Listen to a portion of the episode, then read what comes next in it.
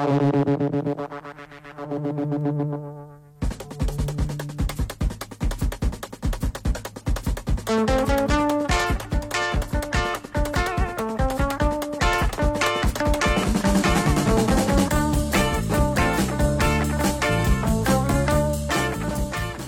迎收听电影疗养院。大家好，我今天是觉得罗马拍的始终有股小家子气的小猪猪。呃，大家好，我是觉觉得罗马拍的设计感非常强、非常功利的石头姐。那我们今天要讲一部电影，就是也是近期要冲奥的电影，叫《罗马》。然后呢，就是包括呃，包括那个《波西米亚狂想曲》和《罗马》这两部电影，我觉得现在都有一个嫌疑，就是在豆瓣上评分特别高，基本上虚高，然后就是评论是比较一边倒的，所有人都会觉得拍的很好，然后就是想尽办法挖其中什么我们没有看到的点在哪里，隐喻在哪里的这些这些很隐迷向的梗吧。所以我们就要，也不是说故意反其道行之啊，就是真实的感，真实的感受，就是就是觉得，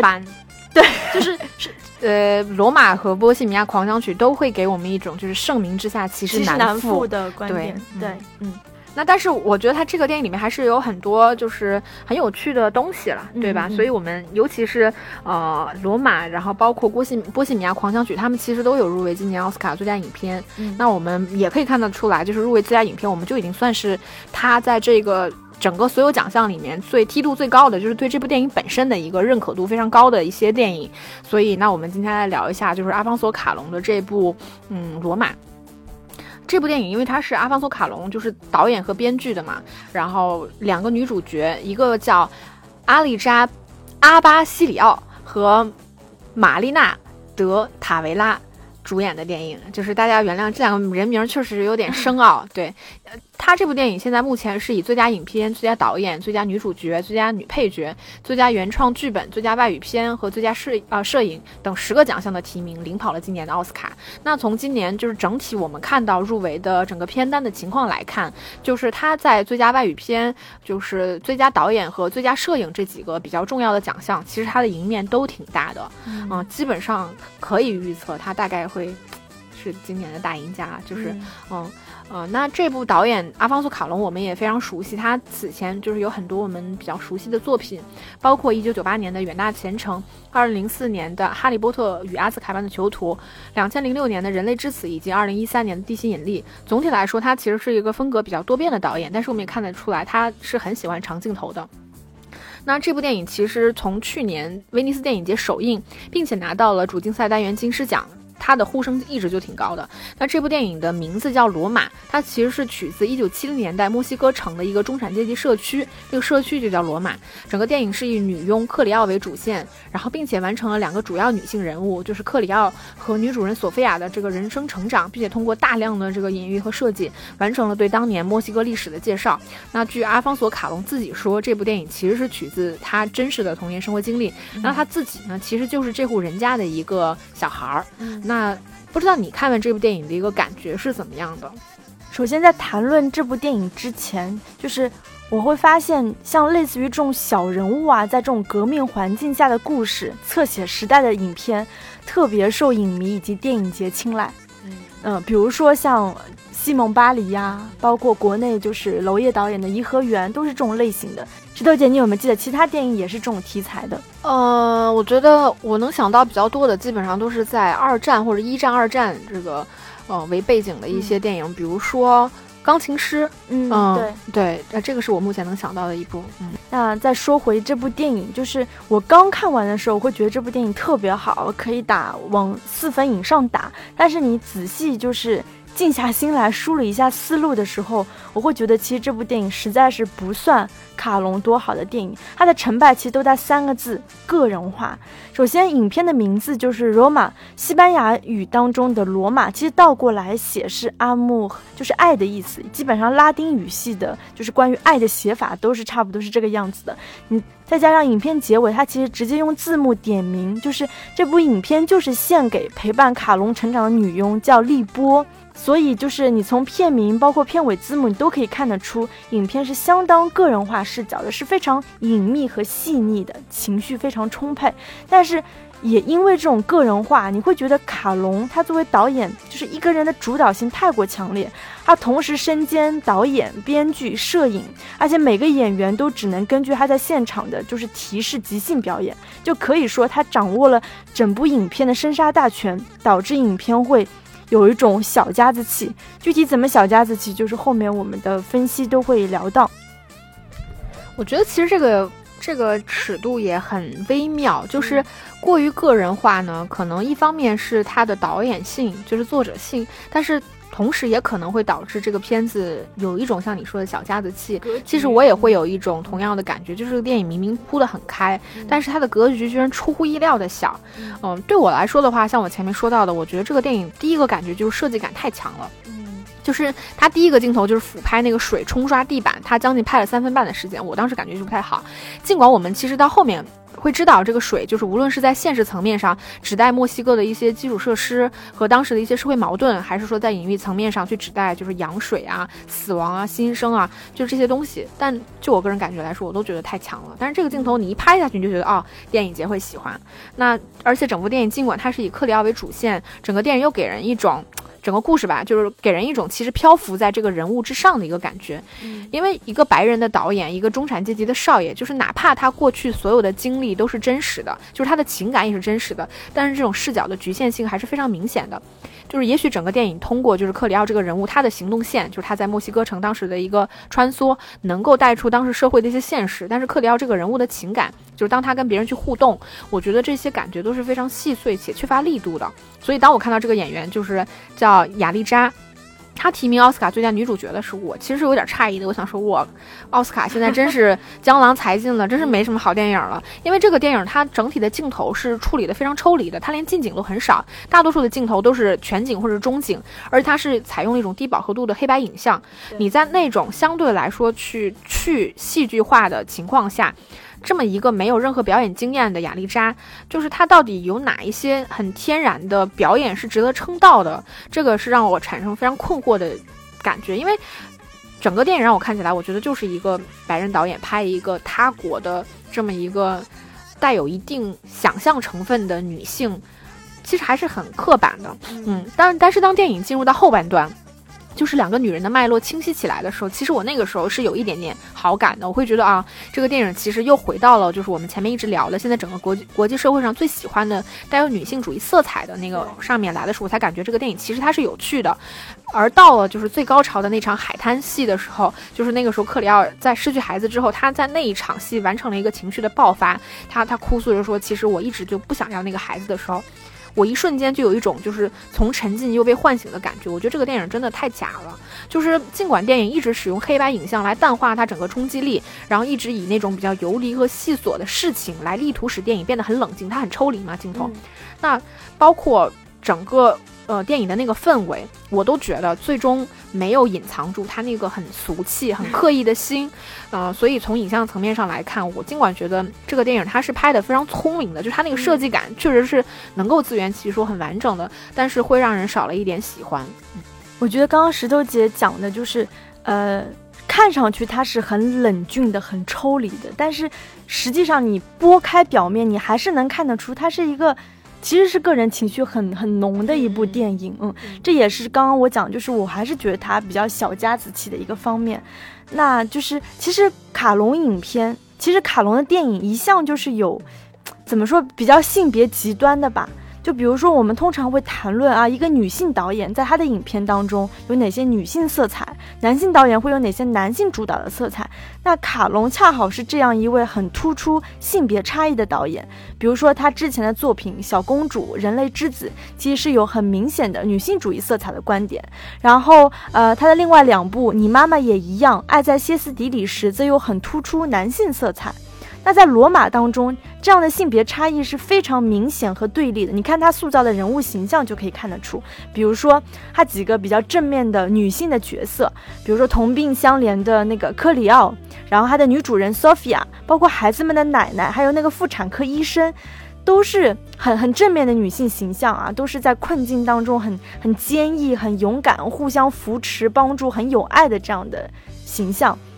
然后在你看片中那几个男性角色，却清一色都很渣。就比如说那个，呃，那个家庭的男主人叫什么 Antonio，无情的抛妻弃子。然后像那个克里奥那个相相好叫费尔明，一开始拿着一根棍棒，尽情的展示自己的身体啊，包括他的生殖器和所谓的男性力量。但其实这件事很可笑，就是明明前面就是展示他多么。呃，有男性气概、男性力量，但是当当他得知克里奥怀孕的时候，却逃跑了。甚至是那次克里奥主动找到他的时候，他还试图要用那个棍子打他。这样的就是一一一一个对比，我觉得是非常很很讽刺，非常突出这种性别差异的。那石头姐，你会觉得就是这几年的电影风向其实是有一些。国际电影上的一个风向，都有一些女性至上的色彩啊，包括像贾樟柯的《江湖儿女》，呃，其实也都是感觉是男性是沉不住事情的，对吧？在关键时刻就可能是懦弱逃跑的，然后女性是那种在沉默中爆发，然后是能够扭转整个家庭格局，或者是顺应时代潮流的。你你会觉得导演是不是有刻意去套用来迎合这种市场的风向呢？我觉得有的时候一种大势，它是一个。大家在其中能够产生共识的东西，嗯，比如说我们现在生活的这个城市时代社会正在发生什么，那我们在其中参与其中，其实很可能会作为一个创作者创作者来说吧，我很可能会想要去表达一些我对此的感悟。嗯，我觉得这个是，呃，站在一种创作自觉的层面上来说。但是另外一方面，就我从来不认为电影节电影就比院线电影更高级，因为他们其实同样抱着非常强烈的目的。也就是说，像贾樟柯好了，对，作为一个这样成熟的导演，我。我是能够很敏锐的知道国际上正在关注着什么，或者是电影节目前最青睐什么电影。那我觉得女性主义其实就是这个其中一个主题，对吧？它就跟 LGBT 是一样的道理，就是我知道我拍这样的电影，那我再融入一点其他的个人观点，可能一点很有技巧性的东西，就会很受欢迎。对，所以我我我认为还是有，就是有被呃利用的成分在了。嗯嗯。其实我完全是同感啊，包括说刚刚说到那两个渣男的这个行为，他其实其实和整个影片隐喻的这种革革命大背景是没有必然的联系的。也就是说，这两个女人所遭遇的这两个渣男的这种行为，其实是相对来说是比较有普适性的。它其实是可以放在任何一个时代，可以是七十年代、八十年代，甚至是今年的二零一九年。所以就是。我我会觉得，就像你刚才说的，还是有点太刻意了。他是为了戏剧性还是戏剧性的。我我我其实蛮认同你的说法，在于说，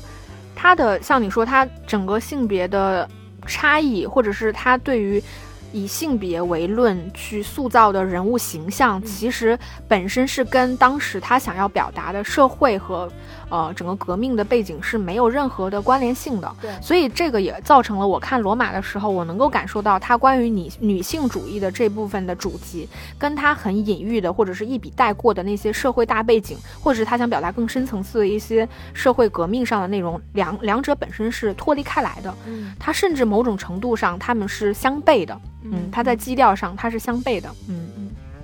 我感觉总结一下，就是说，是革命这部电影当中啊，革命对于个人的这种裹挟性和影响力，在这部电影当中其实体现的一点都不强烈，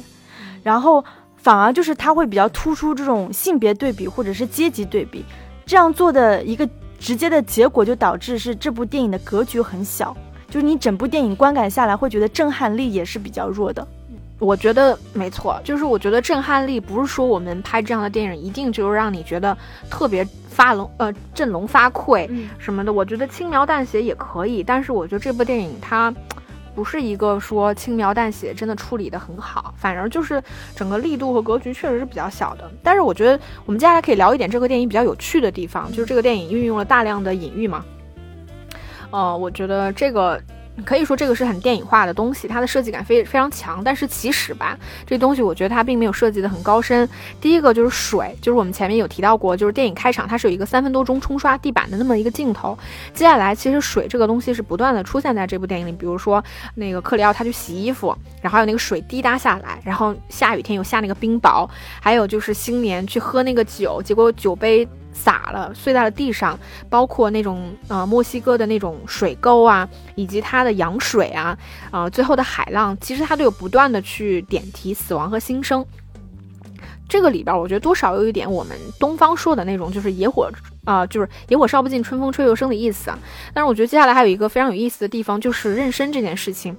我们都知道这个电影其实它又叫 Mexico 六八，也就是说一九六八年的墨西哥。电影里面有表现，就是当时针对那场学生运动的一个镇压嘛，在当时这个被称为特拉特洛尔科事件。而呃，克里奥那个很渣的男朋友就费尔明，他其实加入的那个奥林匹克营，当时就是为了就是奥运会期间去镇压清场服务的。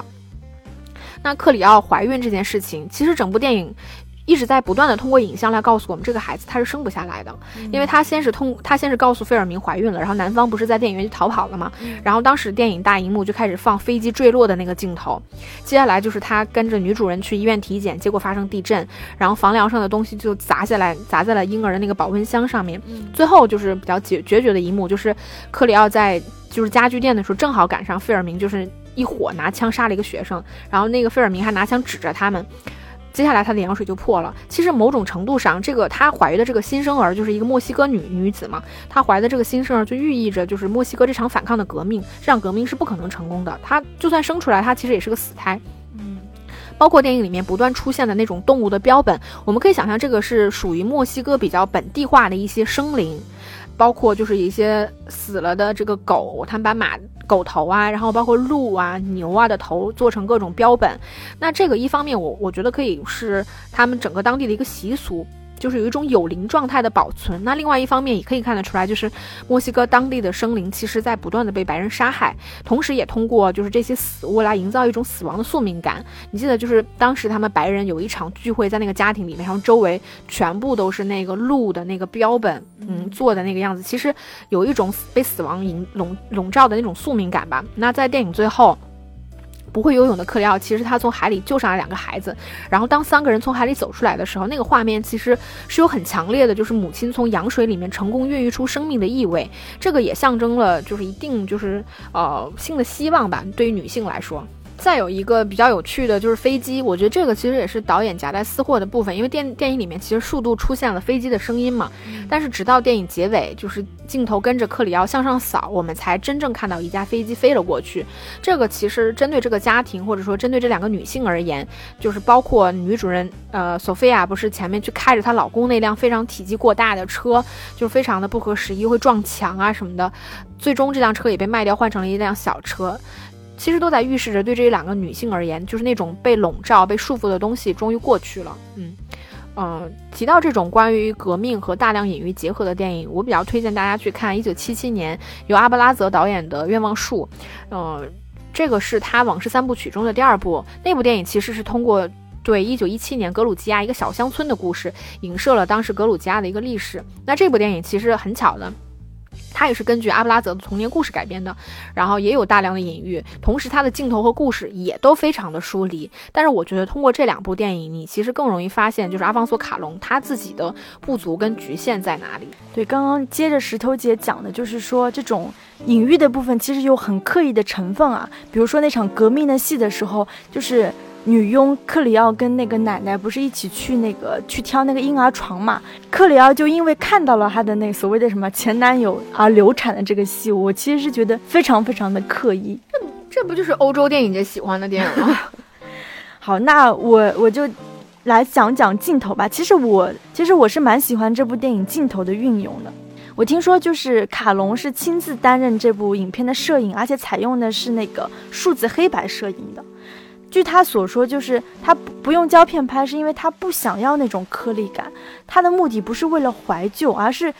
清晰的去呈现这种旧日时光。所以这部电影它直接是黑白拍摄，它不是彩色转制的。对，直接是黑白数字摄影的。嗯，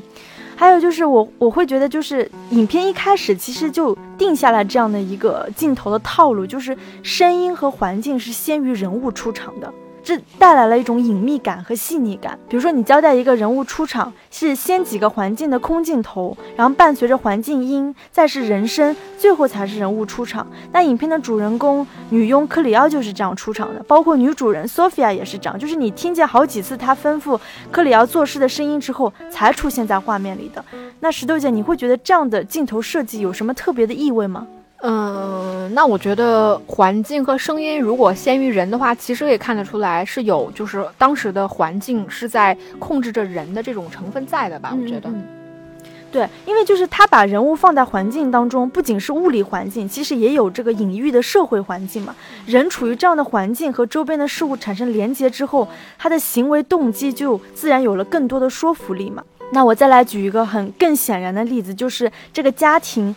呃，男主人的出场就是那个 Antonio 嘛。先是克里奥去开那个院子的大门，然后你就看着一辆特别大的车试图开进来，然后镜头再扫到就是女主人带着孩子们，还有女佣克里奥站在门口满心期待的那种表情，然后镜头再到车内，男主人公的手就是抖落着烟灰，然后车内音响开的特别大，然后手刹倒车，然后再抖烟灰。然后车内是烟雾缭绕，这一系列的近景特写镜头之后，你才切到中景，就是车子踩过那个狗屎，很艰难的停在了院子里面。这时候才第一次揭露了男主人公的样貌，还拿着手表，他拿着手包，然后面无表情的从车内离开。我当时看这场戏的时候，我觉得特别有意思，一个就是我刚才讲的镜头设置，因为它是环境先于人物出场的，所以你你是。伴随着他这些镜头，你不断的在对这个男主人产生一种想象，他到底是什么样的人？嗯，然后他车内的环境跟车外的环境其实是很割裂的。车内的音响声音是特别大的，以至于你根本听不见，就是外面车子在调整方向的那种声音啊，刹车声啊，包括可能啊，当时孩子们在门口喊爸爸的声音，你都是听不见的。其次是几次抖烟灰，然后车内烟雾缭绕的环境，你其实也是感觉到这个男主人其实根本就不着急回家，他在享受着车内的一种片刻的时光。我当时看这场戏的时候，我已经隐约感觉到这个家庭肯定是会破裂的。那为什么会有这种先见性呢？可以讲一个就是很有生活气息的、很八卦的段子。就有我有一次朋友聚会，饭桌上有一个比我大七八岁的一个男性前辈，他就讲他每天下班回家的时候，当车子停在停车位以后，他还要在车内待上个十几分钟，他宁愿抽根烟、听个音乐，然后再上楼回家。其实这个也不是指责男性了，这个也很正常。你上班上了一天，对吧？也挺累的。回到家呢，就是要面临着很琐碎的，可能要伺候孩子呀，然后被老婆或者其他的家庭成员喊来喊去啊。这个确实是一种比较普遍的社会焦虑了，对吧？男性现实。但是我我当时看到这一幕的时候，会跟你有一个不太一样的关注点，因为我当时看到那个索菲亚。她带着两个孩子，就是几个孩子站在家门口，就是以非常饱满的、很开心的那个表情迎接老公回家的时候，这个我觉得就是，所以我看到以往就是美国电影里面拍这种中产阶级女性，就是一个全职主妇，满心期待或者调动自己全部的这种耐心跟热情去等待老公回家的时候的那个状态，我觉得她那个表情是非常的刻板的，对吧？我们。这个是我当时看到这个镜头就觉得没什么新意的一个感受。嗯嗯，其实我觉得这个电影有一个特别有趣的地方，我不知道你有没有注意，因为嗯，我们现在看起来家里边最小那个小男孩应该就是阿方索卡隆，对吧？对。那他在电影里面其实是说过两段很有趣的话，就是第一次是在他吃早餐的时候，他说就是以前我年老的时候你也在，他跟克里奥说，但是当时你是另外一个人。以前年老的时候指的是他出生之前，然后他说他那个时候是一名开战斗机的飞行员，然后但是开飞机这件事情非常的可怕，然后接下来隔了一场戏就发生了，就是克里奥在电影院里面跟男朋友说怀孕，然后结果荧幕里面飞机坠落的那一幕，那再再后来一场戏就是在。就是沙滩上面，海滩上面，然后兄妹两个正要被海浪淹的时候，那个小男孩就在旁边说：“他说，哎呀，在我年长一点的时候，我曾经是个水手，但是我我在一场暴风雨里面被淹死了。那个时候海浪超级大，然后周围一片漆黑，还有闪电，可是我不会游泳。然后接下来我们就看到，就是克里奥就是奔跑着，像就是那个不会游泳的水手一样扎进了海浪。当然，不同的结果是他并没有死。就是我觉得小男孩说我以前年老的时候，这个显然是一个逻辑不通的话，就是有冲突的。因为我们想象，比如说你还是一个胚芽的状态，那个是我们能想到你人最年轻的一个状态。但是他却用这个来形容他年老，这个显然是违背我们人类的线性思维的，就是仿佛他说的那个是一个前世的概念一样，嗯。再有，他说他见过克里奥是另外一个人，那么克里奥是谁呢？我觉得这个很可能就是有一种像导演说的一种迷因梗一样的，就是他指代的是他自己曾经的那个女佣丽波，对吧？我在我曾经年老的时候，你是另外一个人，就是类似于这种东西。但是这些内容呢，我觉得给电影制造了一点玄学的感觉，也有一种宿命论的氛围吧。我当时看到那两段戏的时候，我我第一反应是觉得这个特别东方式，嗯，因为我们中国人是讲前世今生的，讲轮回，对，而且我们也有种说法，就是说，小孩子你在小的时候他是能记起他前世的一些东西的，嗯嗯，对吧？但是我我不我，据我的了解，应该是西方人不讲究这些，搞不好这个怎么瞎猜的啊？搞不好这个就是他曾经的女佣给他讲的呢。嗯，对吧？嗯，他带到这个里面来去讲。还有一个我觉得也挺有意思的地方，就是这个电影。我觉得这个电影就是我们为什么说它很个人化，它有些东西其实处理的是比较比较私人和随意的。你记得电影里面有一件很扯的事情，就是在后面，就是克里奥去找那个费尔明的时候，然后当时他不是在那个奥林匹克训练营里面训练，然后当时那个教官就说。我要教你们一件很厉害的东西，嗯，就是当你蒙着眼单腿站立的时候是很难的。然后当时所有周围的人都不成功，只有克里奥能做到。我记得其实前一段时间我们也流行过这种说法，说你蒙着眼单腿站立是不可能超过一分钟吗？你试过吗？我没试过，我试过。别说一分钟，什么三四分钟，只要你能耐得住单腿站，其实你都可以一直站下去。这件事情要求你唯一需要注意的就是你的注意力要集中。这样你就能够做到，所以我当时就觉得，啊，这个电影就是这么一件很扯、很悬的东西，就是我试一下我就知道能不能行了。其实它并没有什么真正的难度，你就可以想象那个场面其实也是挺荒诞的。嗯，再补充一点，就是我我看这部电影的时候，其实还是能感觉到就是非常突出的这种阶级对比啊，因为当时墨西哥其实还是以。就是白人阶级是占绝对统治地位的阶级，然后像那个克里奥，他是属于印第安裔嘛，你你可以看出，其实整个就是女佣克里奥跟她的主人之间的对话其实是非常少的，她基本上就是简单的蹦几个单词去回应，但是当她跟她的那个。呃，同样是女佣的那个闺蜜在一起的时候，她其实是很很放松的，很很欢乐的一个状态，就是你还是能看得出那种那种阶级对比啊，包括像呃，包括像圣诞节的那场戏，就是白人精英可以在家中什么饮酒跳舞，然后明显发现就是女佣们是有女佣们自己的这种社交生活。这个也是这部电影里边他会去想要提到的，因为当时不是墨西哥正在本土闹革命嘛，这个也跟当时墨西哥跟美国啊不是跟美国去了，跟整个白人的统治，就是他们中间的这个阶级差异跟矛尖锐的矛盾是有不可分的一个关系，所以这个也是阿方索卡隆他想要表达的一个一个点之一吧，就是当时的那种阶级的对立，嗯。但是我我我我其实很想跟你讨论一件很有意思的事情，就是，嗯，这个电影里面其实很重要的一部分是克里奥作为一个女佣，她跟主人家孩子的这个感情，你觉得她她的这个感情是真实的吗？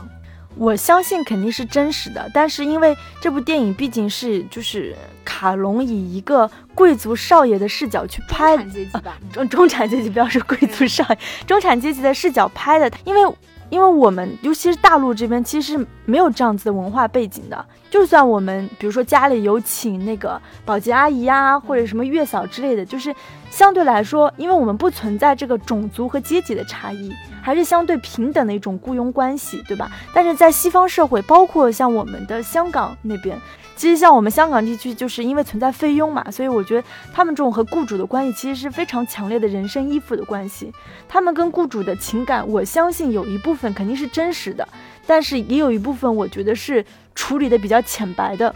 那比如说，呃，医院，呃，比如说电影里面不是她怀孕了嘛，然后那个索菲亚就领那个克里奥去医院嘛。那其实这个是非常合理而且是合法的，因为就是你的佣人在为你服务期间产生的任何就是说医药的费用，包括探亲的费用，就是应该主人去承担的。嗯，我为什么想要问你这个问题呢？第一个就是，呃，我觉得。我我看不到这个克里奥作为这个女佣，她对于这家孩子的这个情感是否在整个故事过程中有任何变化？我觉得是没有什么变化的。也就是说，她可能从一开始对这些孩子的感情就是真实的，因为我们毕竟没有这样的文化背景，我很难想象，就是当你隔了一层，首先你们是雇佣关系，再有其实你们的整个。呃，种族，你们的文化其实是截然不同的，在这样的关系之下，其实你们是如何产生这种接近于？因为电影后面也有讲到，其实索菲呃，克里奥有点像是融入真正的融入这个家庭一样，就是我很难理解这种情感，它是如何融入进去的。因为电影里面也有讲到，他其实跟整个家庭的女主人也好，或者男主人也好，他们是不可能存在真正的所谓心灵上的交流。可能情感上大家长期相处是有感情在，但是我很难相信这种关系它是真的非常紧密的。嗯嗯，这个感情对我来说理解起来我会觉得比较抽象。嗯，再有我会觉得说，嗯，哪怕这个电影它是呃阿方索卡隆卡隆很。个人化的呃视角，他去拍他自己童年，比如说我自己拍我童年的记忆好了，我跟我的朋友，我跟我的父母，我们的感情，那我以比较抽离的方式去拍我的记忆，我的过去，我觉得这个手法本身是合理的。但是就这部电影来说呢，他在这个回忆的过程中，他其实隔了隔了一个阶级，隔了一个种族。对的，我觉得他们甚至没有真正像我们看到的那种，嗯，能够有一种非常让我觉得是。呃，很亲密的情感连接，这个说法可能有点抽象。比如说，好了，就像我们看那个香港的那个电影，就是许鞍华的《桃姐》，嗯，因为那个里面也是一个一个少爷，一个中产阶级的少爷，跟他的乳母这么一个故事。那我们在看到他们在处理香港人的情感故事的时候，我跟我的乳母关系是非常亲近的，她其实就算是我的一个半个母亲一样的，我可以跟她交流我各种的情感状态，我的生活状态，我对她的照顾其实也已经超越了我们的雇佣关系。嗯，但是在像。罗马这样的一种呃雇佣关系的前提之下，我很难去带入这种更加入侵式的情感。嗯。那我可以给大家举一点，就是在香港菲佣的例子啊，就帮助大家去理解一下这种很比较特殊的雇佣关系吧。就比如说我我之前就是有一个姐姐，她已经是就是生活嫁在香港的这样的状态，然后她家里就有一个菲佣，然后每次我去的时候，其实菲佣她是不懂普通话的，她只听得懂粤语和英语，但是呢，她听得懂菲佣这个普通话的单词。有有一次在饭就是吃饭的时候，我不小心说了菲佣这个词的时候，我的姐姐就特别敏感。他就小声提醒我，在家里就是包括他的孩子也是不能叫菲佣佣人，只能叫姐姐，这是一种特别的称呼。嗯，我觉得也算是一种在这种文化之下，对于这种雇佣关系的一种嗯，怎么说呢？就像你在美国不能说 nigger 这个词是一样的道理，对吗？嗯。但那你觉得这个电影里面他们处理这部分的情感是细腻的吗？我觉得恰好是，不算细腻，应该是应该是比较直白的带过去了，因为我们也不了解这个 Cleo 的前世今生，对吧？我们也不了解，就是他为什么会对这个家庭有这么强的情感的羁绊。这个电影好像也没有表现说他们有特别强的情感羁绊了，只是说我会觉得这个人物他。能够拿到最佳女主角，或者是通过她这样的一个视角去带出整个故事，相对来说还是很刻板的。嗯，我觉得并没有真的很深入。就是我觉得她这个刻板跟我们说的你去抽离的那个状态是有差别的。抽离不代表不能深入，但这个电影其实就是一笔带过。这个也导致说我们最后看了这个电影，觉得它在技法层面上确实挺好的，对吧？就是也是可圈可点的，包括也会有打动人心的部分。但是同时，我觉得它也是。盛名之下难副，就是那么大的格局拍了这么小的故事，同时又非常很还是很西方化的东西。我觉得可能西方人看这这这部电影的时候，不会像我们东方人看到的时候有这么敏感的这种感受吧？对，嗯。他们可能会觉得习以为常。那行，那我们今天的节目就差不多到这里了。然后，因为快过年了嘛，那我们在过年期间也会很努力的去出那个院线片的分析，然后以及就是针对春节档的盘点的节目。嗯，那欢迎大家去关注我们同名的微信公众号“电影疗养院”，聊天的聊。那就是呃，春节之前祝大家二零一九年新年快乐。然后新的一年也希望大家多多支持电影疗养院。谢谢，新年快乐，拜拜，拜拜。